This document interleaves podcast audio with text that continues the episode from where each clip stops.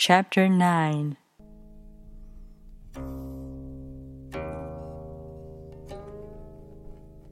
Fill your bowl to the brim, and it will spill. Keep sharpening your knife, and it will blunt. Chase after money and security, and your heart will never unclench.